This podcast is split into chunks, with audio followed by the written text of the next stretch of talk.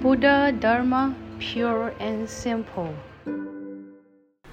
Afflictions can nourish one's bodhi, just as lotus flowers bloom from muddy water. Affliction is bodhi. The Buddhist expression, affliction is bodhi, bodhi is affliction, is not easily understood. Bodhi is pure and supreme enlightenment. So, how can it be equated with tainted affliction? Affliction comes from delusion and ignorance, so how can it be supreme bodhi? Most people understand the world through a dichotomous lens, distinguishing phenomena to be either true or false, wholesome or unwholesome, good or bad, gain or loss, defiled or pure. However, these are all worldly teachings. From the perspective of intrinsic thusness, where the most important issue is to gain liberation from samsara, these differences do not exist. Non duality, as discussed in Buddhism, is a transcendental teaching, and as such, affliction and bodhi are non dual in principle. Take the example of pineapples and persimmons. If plucked before fully ripe, they would taste sour. However, if left to ripen in the sun and natural breeze, its sour taste is transformed into sweetness. Consequently, sweetness and sourness are not two separate aspects but one. An additional example is seawater and waves. Waves come from water and cannot be apart from it. Waves are akin to affliction. Beneath the raging and roaring waves, the inherent nature of water is tranquil. Likewise, within afflictions, there is also pure intrinsic bodhi. To illustrate further, take gold as another example. It can be made into rings, earrings, and bracelets. Though the finished products are physically different, the essence of gold remains unchanged.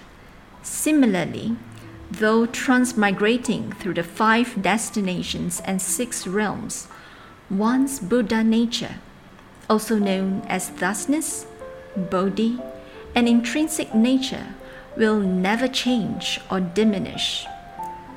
From the perspective of transcendental teachings, realization is attained through the understanding of principles.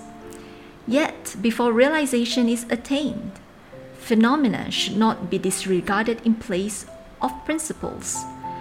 Instead, principles should be applied to explain phenomena, and phenomena used to understand the principle.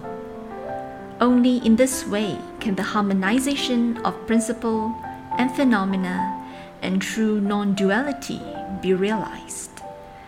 That is why affliction and bodhi are considered to be of one essence, not two. Afflictions can nourish one's bodhi, just as lotus flowers bloom from muddy water. Ignorance is an affliction, and enlightenment is bodhi. Bodhi cannot be sought beyond affliction.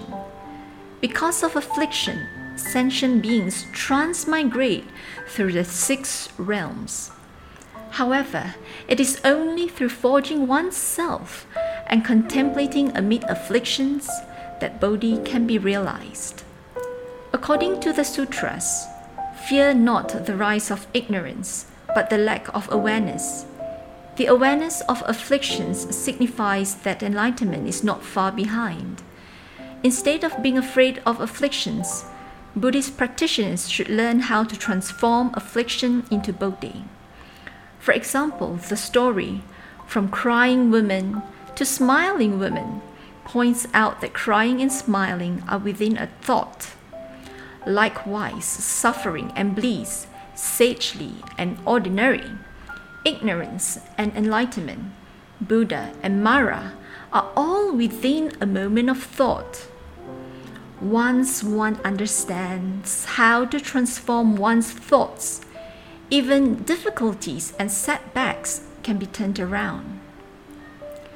though Buddhism emphasizes transforming the ordinary into the sagely and ignorance into enlightenment, there is also the following Buddhist metaphor Iron chains can shackle a person, but so can a golden chain.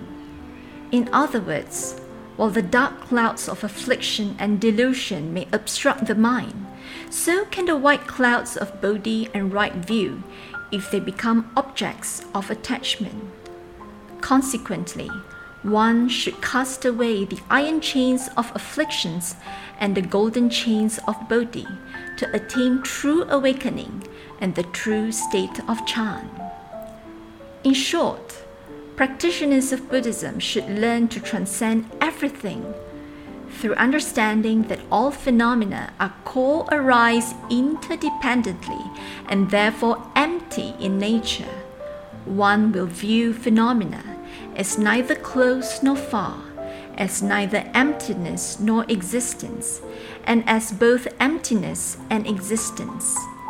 As such, the hope of enlightenment will shine through any state of affliction. Please tune in same time next week as we meet on air.